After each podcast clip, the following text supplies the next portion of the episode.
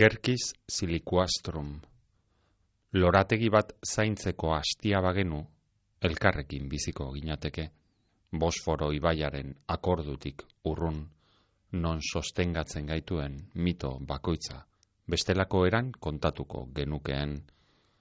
Etorkizun baterako hasiak batu guran, zure arrastoen atzetik jarraitzen dugu, elkarri sinetxarazi diogulako, gure lorategi bako etxeetan ere, amodioa hasi eta muta daitekeela. Nahikoa da pintura merkeekin, zure izaera imaginatzea. Irakurrieran, Euskaraz argitaratuten dan literatureari buruzko irratzaioa, poesiaz, ipuñaz, elabarriaz, saiakeraz, antzerkiaz, iraganaz, orainaz, geroaz, urteetakoaz, egunerokoaz, bizitzaz, literaturea, euskeraz. Zer idazten deutzagu Euskaldunok hogeta bat mendean? Zer irakurten dugu?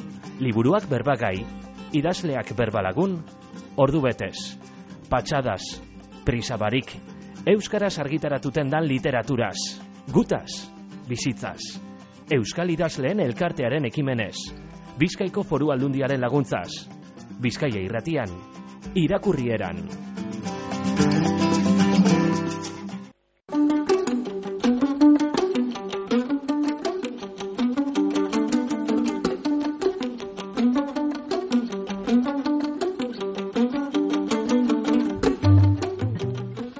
Ondo etorri entzule irakurrieranen beste saio batera eta eskerrik asko, beste aste batez gugaz hortxe, irratiaren bestaldean egotearren gaurkoan protagonista Elena Olabe eta bere liburu azken poema liburua keinura itzuli. Elena Olabe duñabeitia mila bederatzion da larogeita amazazpigarren urtean jaio zen Durangon artearen e, historian graduatua da Gaztizko Euskal Herriko Unibertsitatean. Oso gazterik idazten e, hasi zen, hainbat e, sariketa irabazi zituen oraindik e, gaztea zela. Eta amazortzi urtegaz hasi zen zeldak izena zuen bere lehenengo liburua kaleratzen, argitaratu eban amazortzi urte zituela Bizkaiko foru aldundiaren lauas eta zaria irabazi eban e, zera, poema, poema haiekin eta zeldak izenarekin kaleratu eban balea zuria argitaletzeak 2000 eta emeretzian. Joseba Zerrenandia, jurretarrak egin eban kasu hartan liburuaren hitzaurrea eta orain 2000 eta hogeita bi honetan, etorri jaku Elena Olabe beste poema liburu batekin gaur berbagai izango duguna keinura itzuli. Baina ez hori bakarrik, liburuaz gain, Elenak musika, kanta eta disko bat, karri deusku. Kasu honetan, Taylor Swift artista amerikarrarena Taylor Swift Pensilvanian jaiozan, Elena baino urtetxo gutxi batzuk lehenago mila behatzen da, larogeita bederatziera baina azkar aldatu zen Pensilvaniatik Nashvillera, countryaren hiriburura. Amala urterekin joan zen bertara Taylor Swift bertan bidea egin nahi ebalako countryan kantuan. Eta alase egin eban. 2006an kaleratu eban bere lehen lana eta laster. Hasi zen sariak irabazten eta ospea irabazten. Batez ere 2008tik sariak ospea dena etorriakon batera. Ibilbide luzea gaztea den arren ibilbide luzea egin dau eta 2008an kaleratu eban gaurkoan helenak ekarri oskun diskoa edo disko bikoitza edo disko aizpak Taylor Swiftek bataiatu zituen bezala.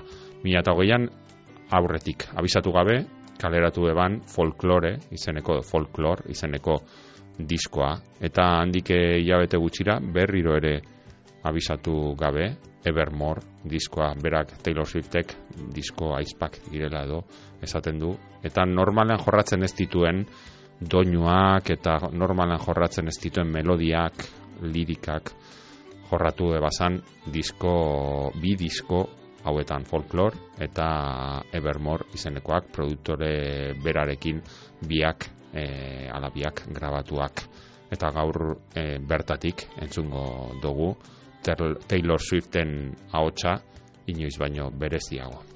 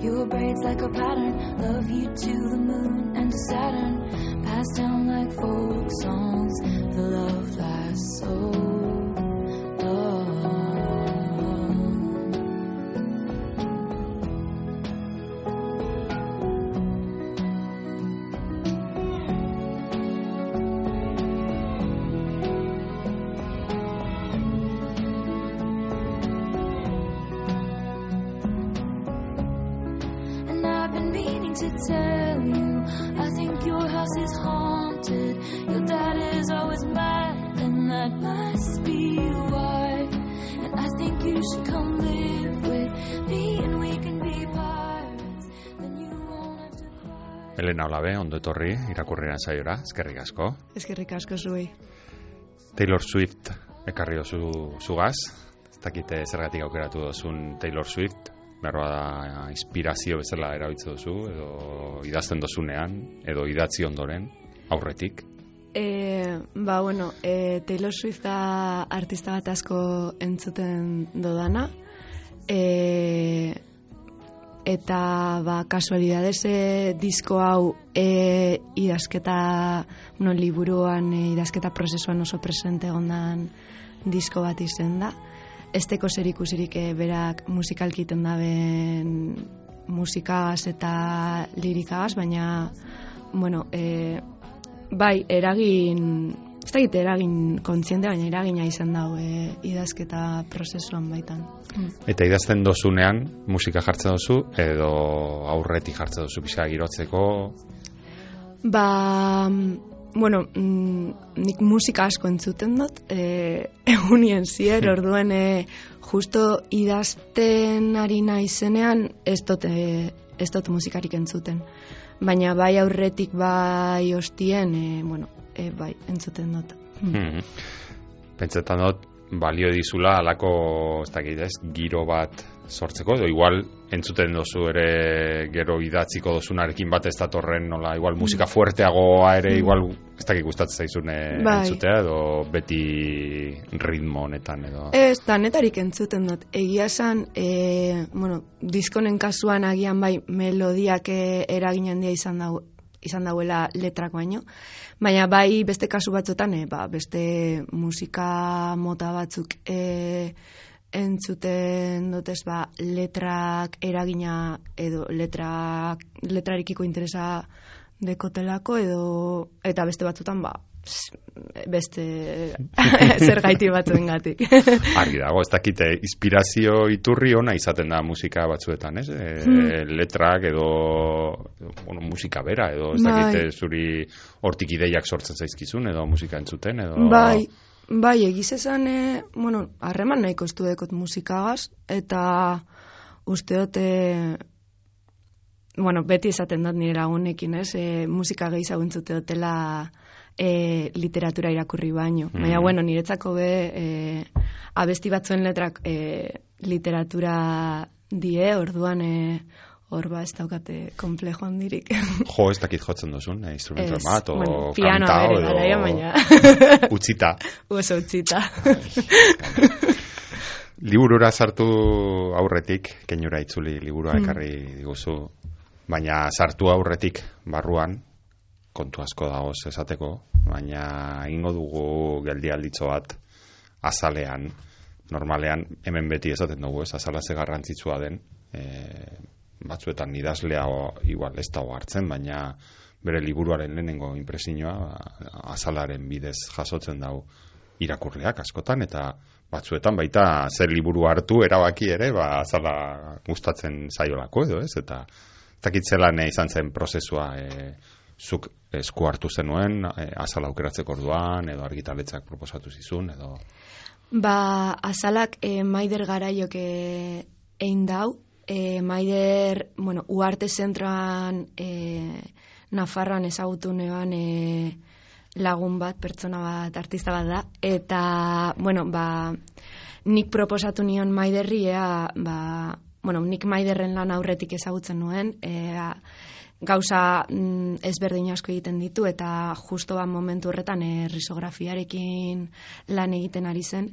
Eta ba proposatu nionea ba interesatzen zitzaien ba zer egitea e, asala asala sortzeko. Eta bueno hainbat pieza edo e, eskaneo e, eskainizi mm -hmm. eta bueno ba guzti horien artean nik hau hautatu nuen e, ba, bat edukiarekin bat edo iagian giroarekin bat zetorrelako. Hmm. hmm. Deigarria da, oso derra da. Hmm. Gainera propio beraz egindakoa, ez, e, bai. libururako. Hori lujo handia da. Bai, bai. Ze hmm. artista batek zuretzat egindako, ez, hmm. azala, azala ukitea. Beraz, ja, oso ondo azten da liburua. bai. Gero, e, barruan aurkituko duguz, hainbat e, poema, ez dakit e, noiz idatzitakoak a, diren, ze bueno, askotan irakurleak hartzen dau, eta pentsetan dau, e, ez dakit poetak atzo bertan idatzitako poema diela, baina zubatzu badago hemen prozesu bat, eta ez dakit, lehen aipatu dugu Taylor Swiften disko hau 2008an e, kaleratu ziren, beraz 2008tik aurrera idatzitako poemak izango dira, oie, Taylor Swift entzuten e, idatzitakoak badira, eta gitor pandemian edo itxialdian e, azitako bidea den edo? Ba, e, pandemia garaian ez nuen ezer idatzi.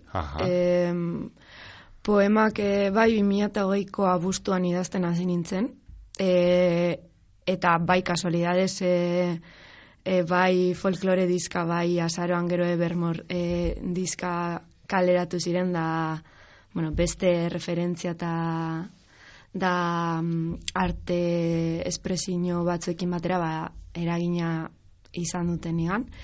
E, ta bai, ba, 2000 eta hogeiko abuztuan hasi nintzen idazten, baina oso tarteka, e, esan, esen izan eso zer e, jarraia.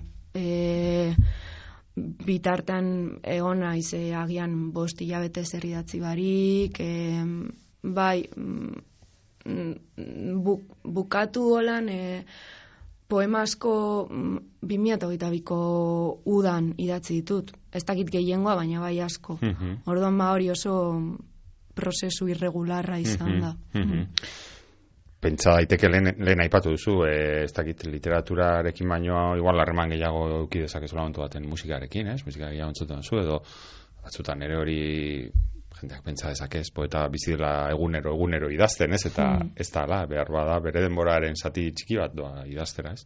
Zuk zeuk esaten duzu, pandemiaren aipatzen izun, ze, badago hemen e, gutuna izeneko mm. poeman, ez, e, alako, bueno, apatiari buruzko, mm. ez, e, ideia bat, eta behar bada, ba, bueno, pandemia eta apatia eta mm. alako, ez, sortutako kontu batzuk ezuk esaten dozu. Gaur ere, amaika poema utzi ditut idatzi gabe. Apatia honek espaitu aukera handirik ematen izen guztien izanak ezagutzeko ez idatzitakoak. Ez idatzitako poema gehiago dituzu idatzitakoak, baino. Bai, e, egia esan, e, poema hori bai idatzen nuela e, uda horretan. E, bai, e, ez dakit pandemiak bakarrik eragina, baina, bueno, faktore askok eragina, ba, ez nuen, e, ba, bai, ez nuen e, idazteko gogorik, e, nion e, idazteari olako sentzondirik ikusten, eta, bueno, ba, igual nola baiteko krisi bat. e, negoelako, baina bai, mm, bai, uste dute arrazoi ezberdinengatik e, bueno, bai, idazteko, zuk esan duzuna, ez? E, ez gara, bueno, edo ez, dugu, ez dugu aukera bizitza osoa idazten e, igarotzeko, e, ba, beste gauza batzuk ere egin behar ditugulako, eta, bueno, sistemak berak ez duelako mm. bermatzen hori.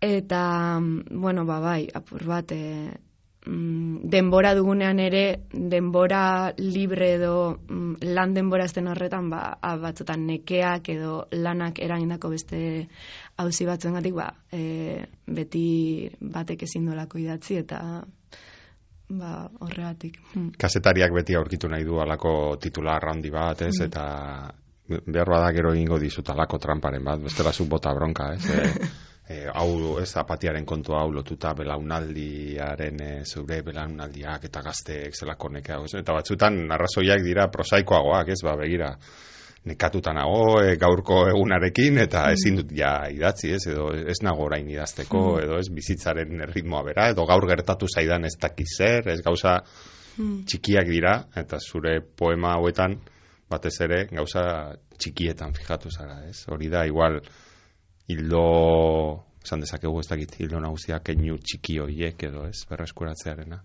Bai e, bai keinu txiki edo ba hori behin behinekoak izan daitezkenetan e, e, fokuratu nahi nuen e, bai idazketa bai bueno e, nik bueno ba interesatzen zitzaidan e, e, poesia. E, egia da batzutan keinu horiek e, ba, belaunaldi baten adirazle izan daitezkela, beste kasu batzuetan belaunaldi baino agian e, komunitat edo subjektibitate zehatz batzuena, e, bai, agian e, norbanakoetan ikusitako edo identifikatutako keinuak izan arren, ba, badira kolektibo baten e, seinale edo adierazle, bai. Badago beste ezaugarri bat, bal, poema guztiak, iaia guztiak ez, dira e, laburrak. Ez dakit badagoen arrazoi bat horren atzean, edo besterik gabe horrela atera zait, eta listo, ez dakit. Ba, egia esan, e, libura bukatu nuen arte, bueno, edizio prozesu, edizio prozesua bukatu zen arte, nintzen konturatu horrek, sea, nintzen kontziente. e, alde batetik bai saiatu nintzen e, aurreko liburuan bai agian islatu nuen idazketa motatik aldentzen, ez zitzaidalako interesatzen ja momentu horretan, osa honetan, e, ez zaidalako ez zait balio, edo ez dit balio. Mm Orduan e, bai bilatu nuela apur bat, e, ba beste idazteko modu batzuk esploratu, eta agian e, bai ba poesiarekiko ba beste harreman bat e, e, lortzeko baliatu po, ba, idazketa prozesu bera. Orduan, e, bai, ba, laburrak dira, mm, agian e, sintesiarik eta hori findu nahi nuelako, gero ere mm, e, ez nuelako nahi soberako irudi edo hitzak zertatu, ez? E, ez nuen zerbait arranditzu edo mm gehiagizkoa egin nahi, eta bueno, ba, keinuarekin lotuta be, ba, sinpletasun edo zehaztasun hori bilatzen nuen e, idatzitakoan orduan, ba, nik uste torren ondorio ere badela. Hmm.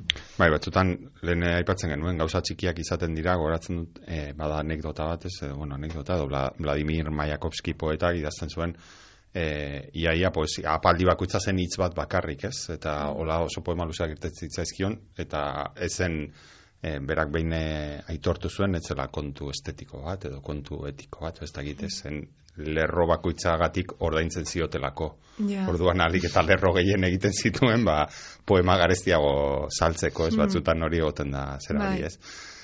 Badago hor, e, esango nuke nabaria bat, ez zure aurreko liburua e, irakurri dutenek bere ala ikusiko dutena, orain nahi patu duzun zera bat ez dakit, bueno, zu artea ikasi dozu, ez artean historia ikasi dozu, eta igual ez dut ondo erabiliko, baina eskat, alden duzara barrokismo tik pizka bat, ez edo? Bai, bai, e, kostatzen zain nire lanan inguruan e, interpretazioa egitea, baina E, bai, uste, beste mm, idazketa mota bat da, eta e, mm, bueno, e, momentuaren isla edo ondorio ere ez, ba, uste eta aurreko lana bazela gehiago agian e, Zagit barrokoa, baina agian e, biurrituagoa edo mm. oraindik ba, mm, lanketa bat behar zuena, ez? Edo agian barnerako iagoa, mm, agian mm. ez dakit, ba, diafanoa da, mm, kanpora begirakoa, ez dakit, bai, eta horrek azkenean idazketan ere ba, eragina du. Orduan, edukiak berak forma baldintzatzen duenez, ba, ba, bueno, bai, diferentzia hori sortzen da. Mm. Mm. Bada beste berezitasun bat, ze, bueno, batzuetan, poema liburu batzuetan e, atal, atalka banatuta goten dira, edo ez, ez, poema, poema dena jarraian, baina zurean, eska, berezia da, ez, e, gainera, bueno, esan dezagun, igual, hola, bi atal bezala, edo ez dakite zelan esan, baina banatuta daude beste idazle batzuen e, fitekin. Ez dakite nola zenuen erabaki hori, edo pizka bat berezia da, mm. ez, e, bueno, badago zita bat, badaukagu poema bat, beste zita bat, eta gero bai. poema, beste poema guztiak. Bai, ba, em, lehenengo mikroatala poema bakarrekoa. Hori da, hori da.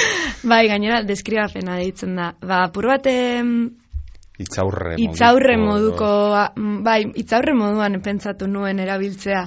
Eh, ez dakit funtzionatzen duen edo ez, baina mm. bai, zentzorretan e, antolatu nuen horrela, uste dudalako, ba, badela poema bat, e, agian, e, ba, gero edo ostean datorrena oso ondo labur biltzen mm. duena. Orduan, bai, gero hori e, beste zita batekin edo, bai, azten da, eta mm. beste bukaeran, ba, beste batekin mm bukatu. Hmm. Pentsetan dut, naiz eta ez, e, naiz eta musika gehiago entzun, baina irakurri asko ingo duzu bai. ere bai, noski. Hmm. dut oso importanta diela, eta azkenean eme, ona ekarri dozu ze autore batzuk. Hmm. dut importanta diela, zuretzat, referenteak, beste esaten dituztenak entzutea, irakurtzea. Bai, bai, e,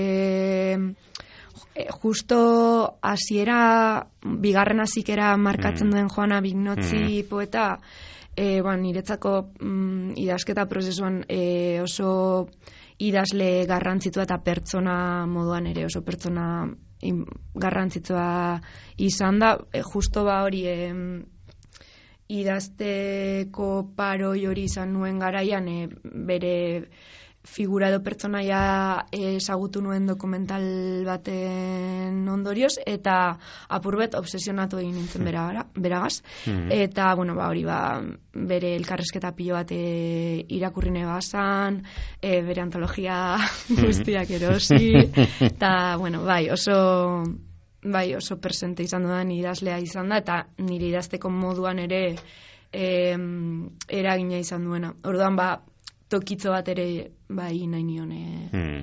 liburuan. Gainera, aipat, hemen apuntatuta neukan, ez da bere zita hau bino zirena. Hmm. E, bat, hausnartzen duena, gerozuk poema askotan, eta oso presente dongo den, hmm. hausnarketa e, baten inguruan, ez?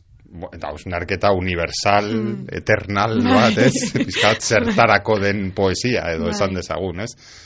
Buruan oso presenta daukasun eta poema askotan agertzen den kontu bada, ez, zugatzen dut, zuk zure buruari ere galdetzen diozulako, e, modu poetikoan zertarako da poesia, eta pentsetan mm. dut, igual, modu prosaikoa guan, zer nago ni hemen etxean poesia idazten, eta ez lagunekaz bai. pote bat hartzen igual, ez? E, bai, galdera hori eskata, kot buruen. E, bai, bai, e, bat ez be, bueno, bignotzik horre aipatzen da, hori bizitza guztiek, et, bueno, bai, bizitza oro dala gure bizitzari referentzia, ez, eta, e, bueno, esaldi hori, e, esaldi horrek asko, asko markatu, markatu zian bere momentuan irakurri mm. nuela, e, ba, literatura hori dela iruditzen zaidalako, ez, ba, beste bizitza batzuk irakurtza, izan fikzio askoak edo errealak, e, hor nasketa bat sortzen badabe. Eta, mm, Eta bai, e, liburuko poema askok ba, bizitza eta idazketa edo testuaren arteko harreman horretan e, edo horren inguruan hausen hartzen dute. E, mom, ba, bueno, nire ba, urte hauetan asko pentsatu izan dudalako be, horren inguruan, ez? Agian ez zertarako idatzi zuk zure etzean izateko idatzi horrek, baina bai agian e, bai, zertarako jarraitu poesia idazten, zertarako jarraitu em, sortzen ere, ez nire inguruan e, sortzai asko daude, eta bueno, e, asko jo, hausen hartzen dugu honen inguruan, eta ez dugu erantzunik. Hori galdetu behar notzunea, iritsi zaitu ondori horren batera, hemen konpartitzeko, eskartuko genizuek, eh? Ez, ez, ez teko erantzunik, baina bai, e, gero be, ba, zelan e, merkatuaren edo bakoitza norberari bere disiplinatik, ez? Baina zelan merkatuan e, logika edo moda batzuek eragiten dozkuen, norarte na, gure dugune e, estilo edo nahi batzuk jarraitu, norarte ba ez, gero horrek ba, norberaren lanan zelako eragina duen, bai, bueno, galdera nahiko potoloak dira, eta bai, Erantzunak dira zaiak, ez? Erantzunak dira zaiak, bai. Edo, bueno, gertatzen da batzuetan, egun baten erantzuna da bat, baina aurrengo gunean beste desberdin bat bai, izaten da. Bai, eta beharra be diferentea orduan, bai. Oso bai. polita da, e, horretaz, berba egiten dauen e, poema bat egin eta desegin, mm. ez? poesia idazteaz, edo poemak idazteaz, ez, eta, bueno, bukaera era aldera, ez, denbora behar da testua osatzeko, akatzen zentzu ez, jabetzeko beste emaitza, hau da, ariketa bera ere bai. Hmm. Gauza sakon bat dago hor. Bai, em, e, poema hori idatzi nuenean, e, nire aurreko poesia dana, e, edo idatzitakoak apur bat, e, kritikoki astertzen e, ibili nintzen. Gorroto zenuen, Gorroto nituen. bai, orduen, e, apur bat jarrera kritiko horretatik, e, bueno, ba, esan begira, ba, e, momentu honetan e, nire idazketa den honetara heltzeko bidea izan dira, ariketak balio artistiko edo literario gutxiago edo gehiago izango dute, baina, bueno, prozesuaren parte dira, eta ba, horrekin ere nola baite ba, bake bat izan behar du norberak. Usteot beste arte disiplinetan nik behintzate nahiko nahiko no, e, bueno, jarrera orok, ba, hori pinturan agian ez, e, ba, lan asko bat prozesuaren parte dira, emaitzara edo emaitzera e, eldu arte bizitza osoa igaro daiteke, E, igual ez, igual ez ara inoiz e, lortu nahi esun horretara heltzen, baina bidean e, sortutako guzti horrek badu, bueno, bada zerbait, ez? Eta Bai, agian, bueno, literaturan igual ez da joera horren eh, agerikoa edo e, prozesuari olako garrantzia bate ematea, eta, bueno, gauzak agian ez perfektuki, baina bai, eba, alden edo testu inguruak ba, albideratzen duen e, neurrian egitea. Hmm. Asko borrokatzen duzu poemekin, hau da, bestela esan da, edo igual, galdera sakonago bat eginda, noiz bukatzen da poema bat? Eh... ba depende poema, ez? e, adibidez, e, azkenengo hori mm, ez, ez nuen, oza, idatzi nuen eta ez dut inoiz e, berri datzi.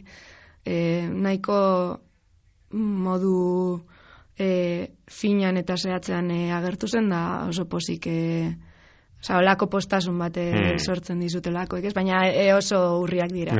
ez da, aurakorran ez da hori gertatzen.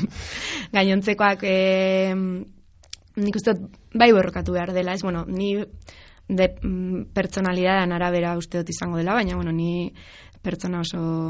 E, nire uraekin oso kritikoa naiz, orduan, hmm. e, kostatzen zait bukaera hori ikustea, ez? Eta, bueno, ariketarekin lotutako zentzu horretan, ba, e, beti ikusten ditute ba, ez daudela guztiz bukatuta, ez? Agian mm. e, beste buelta bat behar dutela, baina, bueno, noiz bait bukatu behar da prozesu eta eta hor ba, bukatzen da. Dakit, igual okertuko naiz, baina ez dakit arkaitzkanok edo zeinak izaten zuen, ez? E, poema bat edo mm. olako obra bat, e, ez dela inoiz amaitzen egin behar dena dela abandonatu, ez? Bai. Abandonatzen duzu, eta ez dakit bai. zelan sentitzen dituzun zure poema hauek orain behin liburuan ikusita hmm. distantzia bat hartzen da, ez da, hmm. askotan zureak diren ere igual zalantzan jartzeraino, ez? Batzuetan irakurtzen duzu eta esatu zu, bueno, hau ez dakit nik Bai. egina den edo ez, edo ze harreman daukazun orain zure Bai. poema hauekin. Ba, nahiko posik, nahiko, e, bai, e, nahiko ez bukatuta, baina abandonatuta dauden arren nahiko osorik ikusten ditut. Egia esan, e, bueno, edizio prozesua oso intensoa izen zen, eta mm, e, hor eraldaketa moduko bat edo e, ba, jasan zuten e, poema gehienek, eta e, asko lagundu izan du horrek e, ba, gaur egun poemek duten e, forman, ez? Bai. hm. Gabezia dela eta izeneko poeman, hiru lerro, hau oso prezio txikian ordainduko zizuten, baina esaten duzu hiru lerrotan gauza asko esan, da, esan daitezke eta hau da poema hau da horren froga ez desiratzen ditudan gorputzek kitzikatzen nautelako idazten dut hau ukitu ezin ditudalako imaginatu Hmm.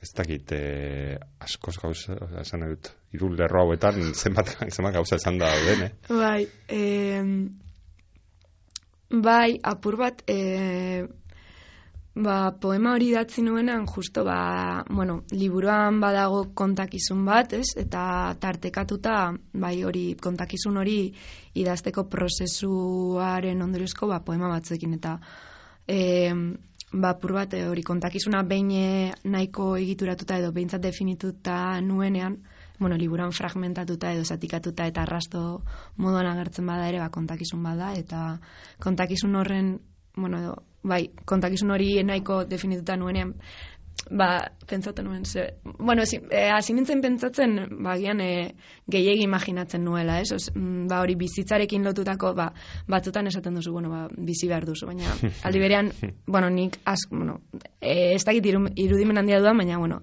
em, asko imaginatzen dut, eta gauza asko imaginatzen ditut, eta orduan ba, ba bueno, e, apur bat horren inguruan hausen hartzen, ba, pentsatu nuen, ba, imaginazio hori edo imaginazioari eskaintzen nion denbora horrek lotzen induela idazketari.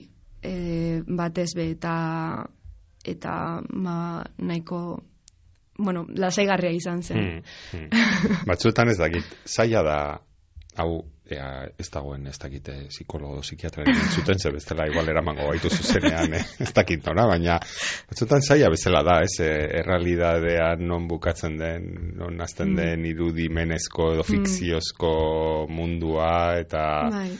non batzuetan ere zaila da aukerat, bueno, esan behar nuen zaila, dela aukeratzen non nahiago duzun egon, ez, errealidadean, Claro. ideien mundu horretan, baina, bueno, nahiko erreza da, esango nuke, ideien munduan egotea Mm. Politagoa dela, ez. Bai, bai, bai, bueno, realidad, bai, hori da. Bueno, asko esaten dute realidadea ez dela existetzen, ez da Bai, bai, ni claro. Zoratuta nago ja. e, baina bai, bai, zaila da. Ta, bueno, baina, mm, bueno, ni hori, ba, momentu honetan nahiko erosonago imaginaziozko mundu horretan, eta, e, bai, asko eskertzen dut, eta asko ikasten dut. Hmm. Hmm. Bada, e, justo orain gogora etorri zait ere bai, ez, eh, hau txarto esango seguro, baina futurista Mm. baten, eh, po- poeta futurista baten e, testu bat, ez, esaten Mm. dagoena, ba, bizik, uste dut bizikletan zala, edo bizikletan nola, da iztripu erortzen, bizikletatik erortzen ari naizela gogoratu dut realitatea ez dela existitzen. Gero kontatuko dizu eta ez, e, ba, bai, apurreto lan. zelan joan den asuntoa, eta hori, hori ere gertatzen da, bai. Hmm. Gertaera simpleak, izeneko e, poeman, badago beste hausnarketa bat ere oso pertinentea eta oso interesgarria, ez, azkeneko apaldian dator.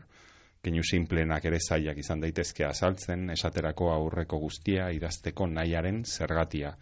Zer dela eta ez zen hau, eta ez beste bat Hmm.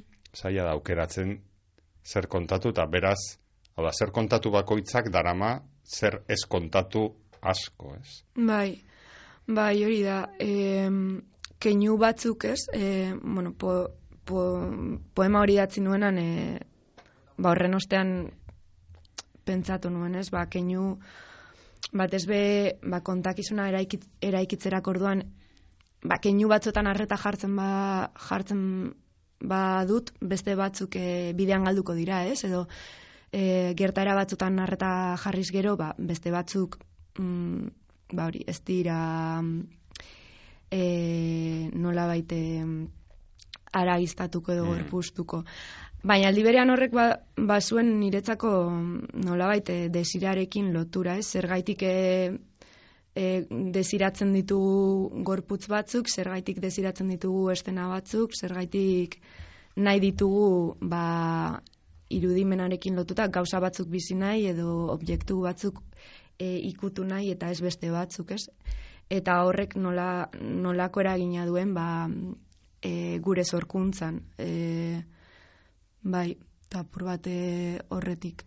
Eta horrekin oso lotuta nutrizio ariketak izeneko poeman egiten duzun, edo kartzozun beste o, azkeneko, bueno, azkeneko ez, baina beste osagai bat, ez, lenguaia bera. Hmm eta lenguaiarekin, ez poetak lenguaiarekin daukan harreman gora beratxua, esango dugu, eta gizelan bai. konpontzen zaren eh, hizkuntzarekin, lenguaiarekin, esateko moduekin. Bai, e, bueno, iruditzen zait, e, mm, lenguaiarekin harreman apur bat, e, katramiatza dela, e, baina, mm, Bai, e, alde batetik sentitzen dut, ba, bueno, poesia azkenean idazten, bueno, egin batean idazten dugula, ba, inkomunikazio, nola baiteko inkomunikazio horri aurre egiteko, ez? Baina aldi berean idazten duzun bitartean, ba, jarraitzen duzun inkomunikazio hori elikatzen, komunikatu mm, nahi duzun arren. E, eta bestetik, mm, bai, e, e, bueno, idazteko keinura itzuli nintzen horretan, Manuel nol, nola baiteko sentzazioa e, enekiela, e, pentsaten ez dakizu idazten, eta nola baiteko sentzazioa, ba, hori, ez nuela menperatzen hizkuntza, ez nuela menperatzen lenguaia, hmm. e, ez nekiela nola, nola egituratu esaldi bat, e, nekiela zehitz jarri beste baten ostean, ez? Eta apur bat, ba, prozesu apur bat, e, bai, e, ba, interesgarri izen da, eh? Bai, mm -hmm. bai, bueno, eta jarraitzen dut berdin, eh? jarraitzen dugu, danok. Hau da, liburua idatzi ondoren, ez duzu aurkitu nahi beste erantzun. Ez, ere ez. Baina, bueno. Zalantza gehiago, beharroa da. Bai. Hori igual hona da. Bai, azkenean poesia hori da, ez? Entzu baten, ba, galderak egiteko edo galderak gorpusteko espazio bat, letrartean eta ba, erantzuna kaskotan, bueno, gehienetan e, ez dira formulatzen. Hmm. Ba, erantzuna oso saiak dira lortzen. Hmm. Naturak dauka presentzia handia, hmm. landarea, landare asko dago, loreak daude, urtaroak daude, hmm. ez dakite ze harreman e, dekozune hmm. edo zergatik dauden horren beste.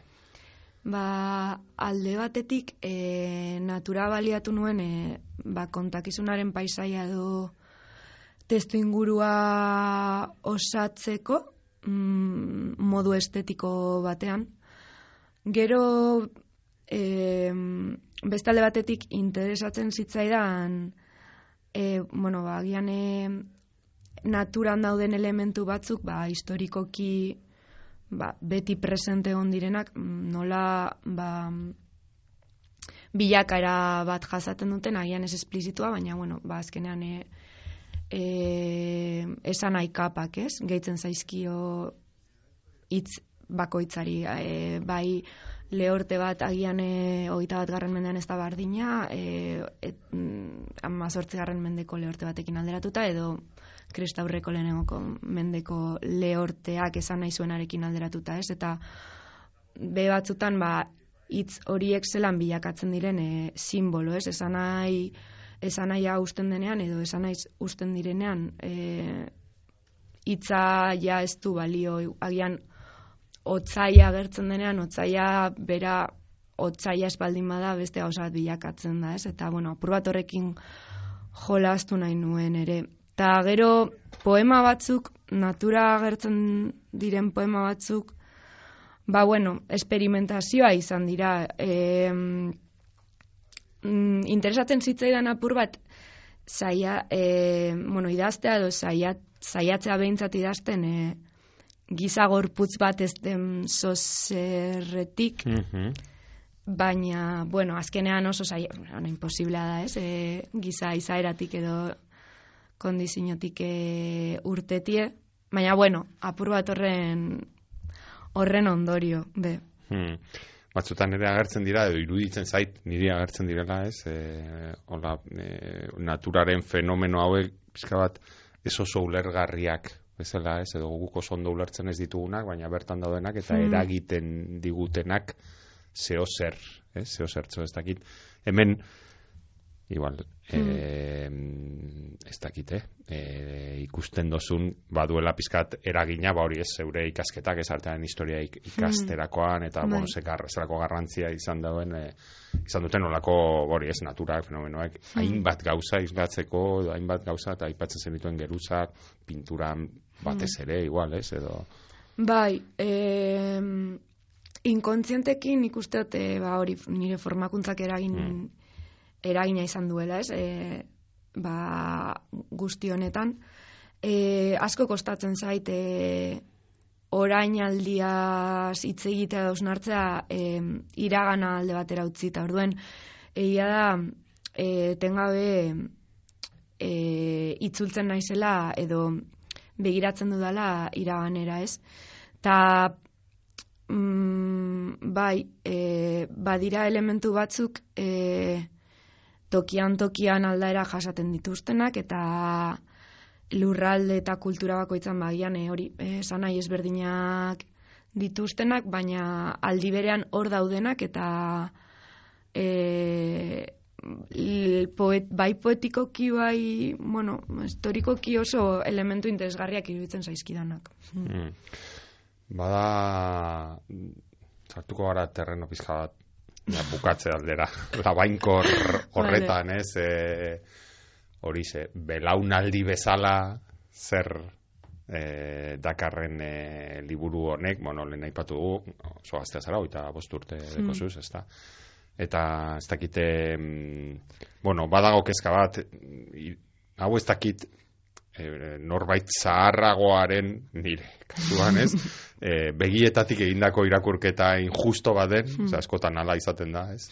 E, baina hori, ez, ematen du, bueno, badago alde batetik, alako, bueno, lehen aipatu dugu, ez, e, apatia bat, e, desorientazio moduko bat, ez, udaburuan adibidez e, poeman, ez, gero eta zorabiatuago, gero eta desidentifikatuago, hori ez berriro apatiaren kontu hori igual ez identifikazio faltarena. Ez dakit zelan ikusten dozun zeure e, belaunalditik bizi dozuena edo sentitzen dozuena edo zer ekarri dozun poema hauetara. E, bueno, mm, nik azkenean e, e, bueno, usteot idazle orok ez, bere gorputzetik idazten duen neurrian, ba, bere testu inguru eta e, bueno, bere gorputzak egiten, bueno, bai, bere gorputzetik idazten duela, eta azkenan Mm. bere testu inguruak baldintzatuta. Hala ere, ez dakit nik nire belaunaldia, bueno, edo nik ez, baina ez dakit liburu honek nire belaunaldia ordezkatzen duen, esango nuke ez ez. e, egia da, e, badirela agian e, gauza batzuk e, partekatu edo partekatzen ditugunak, ez? Azkenean, bueno, ba, izan daitezke, baina ez da, ez da izan e, ez da izan, ez dut idatzi nire belaunaldiaren oihartzunetik. Hala ere, seguruenik badaude nire belaunaldiaren arrastoak edo isladak, bai, seguruenik. Em, agian testu batzuetan beste batzuetan baino gehiago, baina bai. E, agian asko jota esango nuke badela zerbait agian kolektibora mm, kolektiboaren nahi hori, ez? Nire Mhm. belaunaldean agian bai edo nire inguruan behintzat Mhm. bai ikusten dudala apur bat e, bueno, mm, ba bai, bagara gizarte edo ba gaude garai oso individualista batean, Mm. baina badagoela nola baiteko nahi bat horretatik askatzeko eta kolektiborako bidea e, ontzen hasteko eta agian hori izan daiteke mm, liburu honetan gehien isla daiteke, no? baina Hmm. ez dakit. Bada, nik esango nuke igual, em, zera, itzulia, e, poema, adibidez, ez? Em, sikiera hor badago, igual, em, hori ez, gara beste dozein, ez gara horren beste aldatu, esaten duzu, e, zerean, ez? Batzuetan ere, bueno, lehen aipatu dut, ez? Beti e, ari gara, bueno, e, ze desberdinak garen e, nabarmendu nahian, igual oraintze esan dozunaren bidetik, ez, e, egia da gero eta individualagoa, baina badago kolektibo nahi bat, ez, batzuetan asko nabarmentzen dugu ze desberdinak garen, baina azten zaigu, ba, funtzean ze berdinak garen, ez. Bai, eh, bai, osea, azkenean aldaketa bat badago, ez? Mm, norbera bere belaunaldian edo bere garaiaren e, seme alaba da, baina baina gauza batzuk, badira gauza batzuk ez, ba, hor unibertsal deitzen diz, Hmm. ditudanak, baina bueno, mm, pf, unibertsal berba be oso problematikoa den zerbait Hmm. izan daiteke, orduan, bueno, mm, kakotxo artean, ez? E, partekatzen ditugunak eta bueno, mm, agian horietan arreta e, jarri beharra dago. Bada bukara aldera, e, hiru poema jarraian, niri zoragarria iruditzen zean e, alako, nire, nire burua behintzat, alako trilogia bat sortu dut hiru poema hauekin, garai batean, errituan eta pentsamendu irregularra, hirurak datoz jarraian ez, eta iruditzen zitzaidan, ba, hor, esango nuke, denboraren inguruko hausnarketak daude, batzuetan niri iruditu zaizkidanak e, kontraesankorrak bezala, baina ze derra den kontraesankortasun hori, ez? E, igual poema batean, e, garai batean, e, ba, igual oraina pizka bat mespretzatu bezala egiten da, ez? Eta baina gero errituan egiten da alako, ez? Ba, orainaren edo momentuaren, instantearen alako apologia bezala, eta gero pentsamendu irregularrean, ba, memoriaren edo, edo iraganaren, ez? E, ba, pisu hori, edo gainean dela maguna, edo Bai, oso oso ederra iruditu zaizkitiru poema horiek jarraian, eta oso, e, ez dakit oso iradokitzaileak, eta batzuetan ere, e, hori ze, igual, eta hau, igual, interpretazioa bakarrik izango da, eta barkamen askatzen ditu da horredi, baina batzuetan, bueno, ba, gure, kon, ez kontra esanak ze azkenean, ere ez da kontra esan bat, ez, baina igual gauzak, segun nondi begiratzen diegun, edo segun ze egunetan begiratzen diegun, Nabardura diferenteak eh, aurkitu aldizkiogu gauzei, ez? Eta hori oso oso ederra da. bai, e, justo hiru poema hauek, e, bueno, nire naiz konturatu orain arte, baina egia da denborarekin e, oso, bueno, harreman ez dutenak e, direla. Bueno, bai, parte honetan. E, badira apur bat, e, bai, osea, apur bat obsesionatuta nago denborarekin, ez? Hmm. E, eta batez be memoriarekin, badira bigai e, asko e, bueno, zeharkatzen nautenak eta ba asko hausnartzen dute hor- horien inguruan. Eta garai batean poema bada apur bat agian e, infantziarekin edo iragandako horrekin lotutako poema batez, e, pertsonaiak hausnartzen du ba hori ez, zelan e, e, infantzian edo mm, agian on, oraindik heldutasunerako trantzizio hori igaro gabe zelan e, zein zan sorkuntzaren e, oin funtza edo Hmm. nondik sortzen zuten eta aldi berean e, ba, ezagutzeko desirarekin lotzen dela, e, orainaldiarekiko mespretzuarekin, Hmm. ba, etorkizunean ikusten delako bizitza egongo dela, ez? Ba, askotan txikia garenean, bueno, ba, eldu, jo, bueno, el- elduek mm, dekogun ontzen momentuen eh, Hmm. jarrera horrek, ba, e, emo, emoten dago ba, ume, umea zarenean zure bizitza oraindik ez dela bizitza bat, ez? Benetako bizitza, ba, etorkizunean edo helduaroan helduko dela eta guztiz gezurra dela. baina, baina pur bat eh, horrekin lotuta, ez? Ta gero, ba, justo, justo kontrakoa, moment, mm, gaztea zarenan kontziente zara gaztea zarela, eta Mm. momentua hori dela, baina aldi berean horrek be sortuko sortuko dauela etorkizunean ba, desiratuko duzun edo beharko duzun memoria hori, ez? Hmm.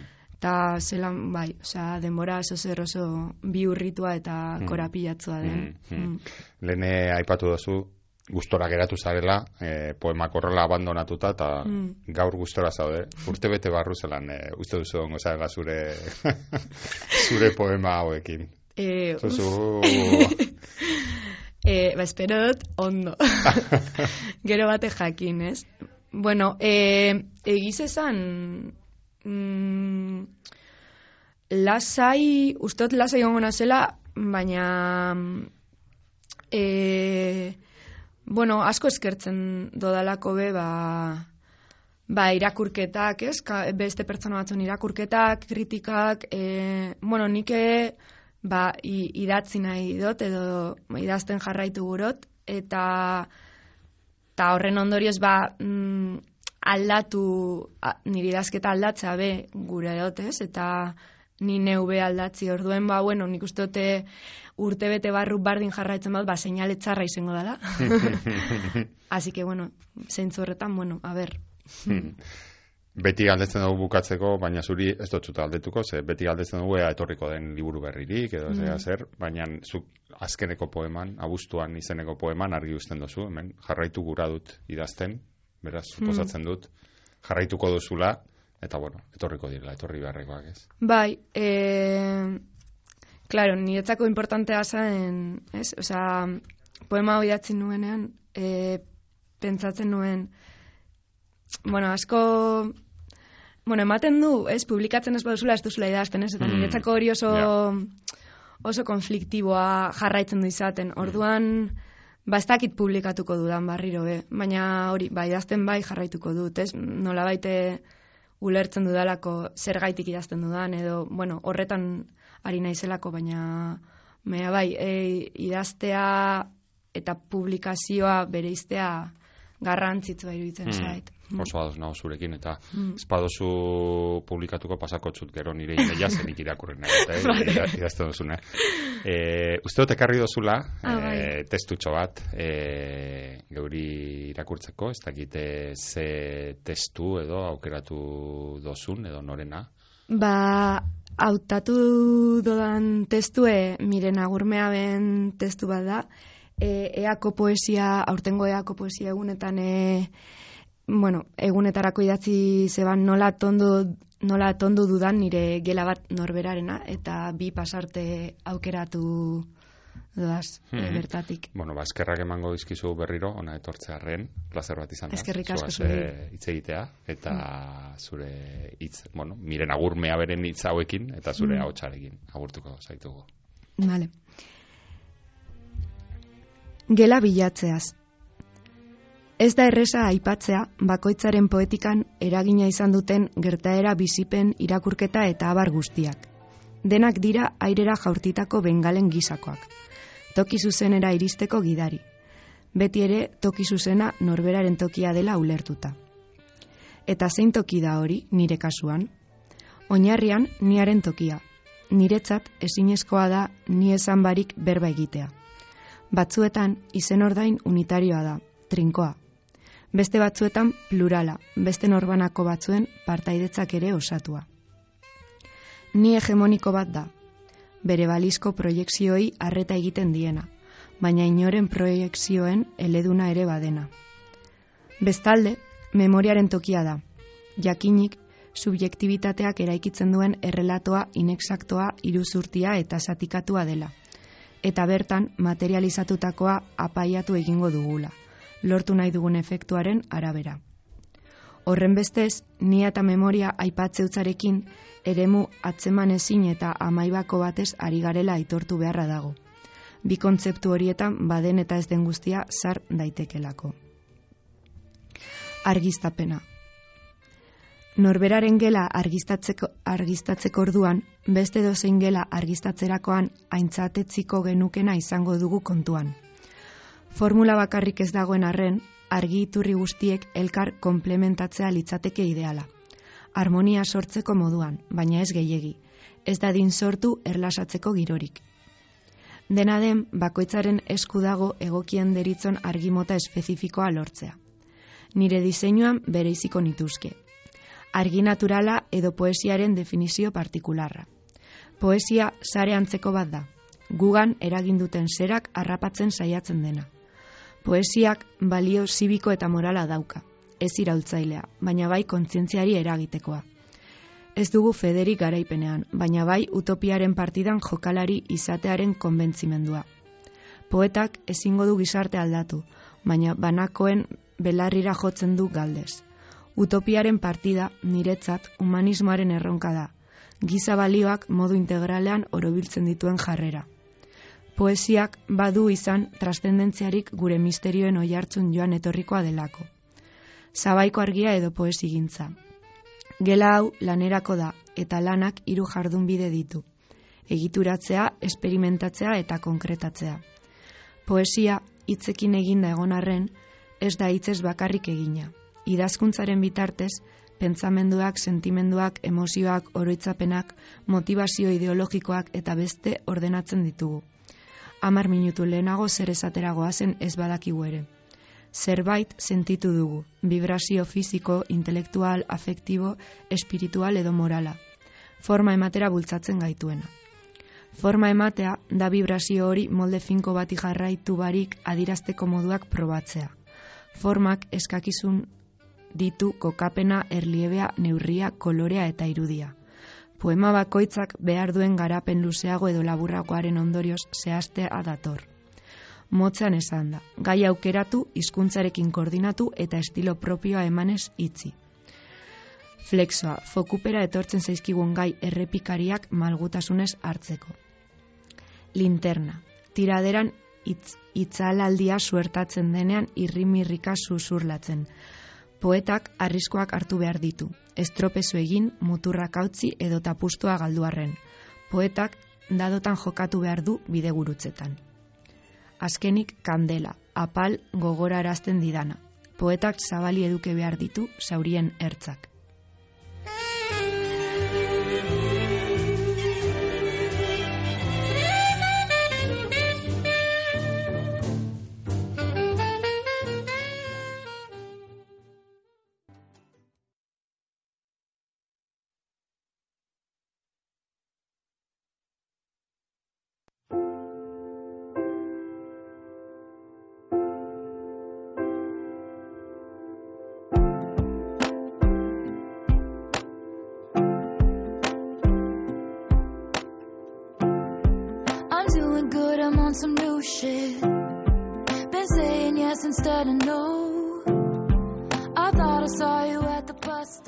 Keinu txikira itzultzeko gonbita egin dozku gaur Elena, guk onartu nola ez eta ze gustora ibili garen, beragaz gauza txikiez eta gauza txikien atzean eskutatzen diren gauza erraldoiez berbetan entzule ez despistatu datorren eh, astean geu ere keinura itzuli gara gaur, baina datorren astean geu ere itzuliko gara ona irratira, Bizkaia irratira Eus- eh, Euskal Idazleen elkarteak Bizkaia irratiagaz egiten dauen irakurrieran saio honetara Bizkaiko foru aldundiaren laguntza gaz gaur zeuekin egon gara zieraztui teknikan eta nire un Mikel Aion mikroaren aurrean eta datorren astean hementxe izango gara gubiok eta beste idazle eta beste liburu bat. Ordura arte, txintxo bizi.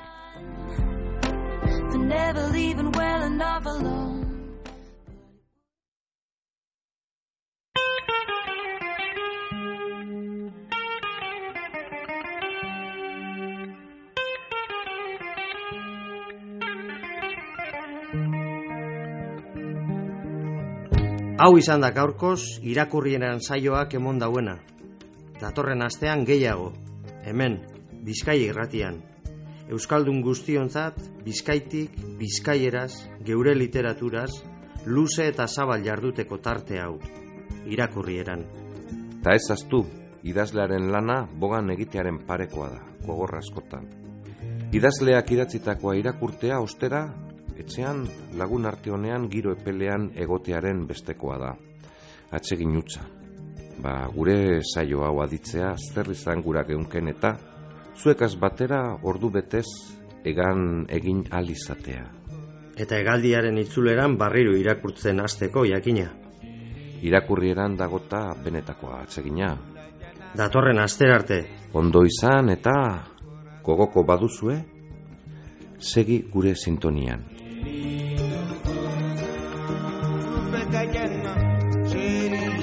cherubim.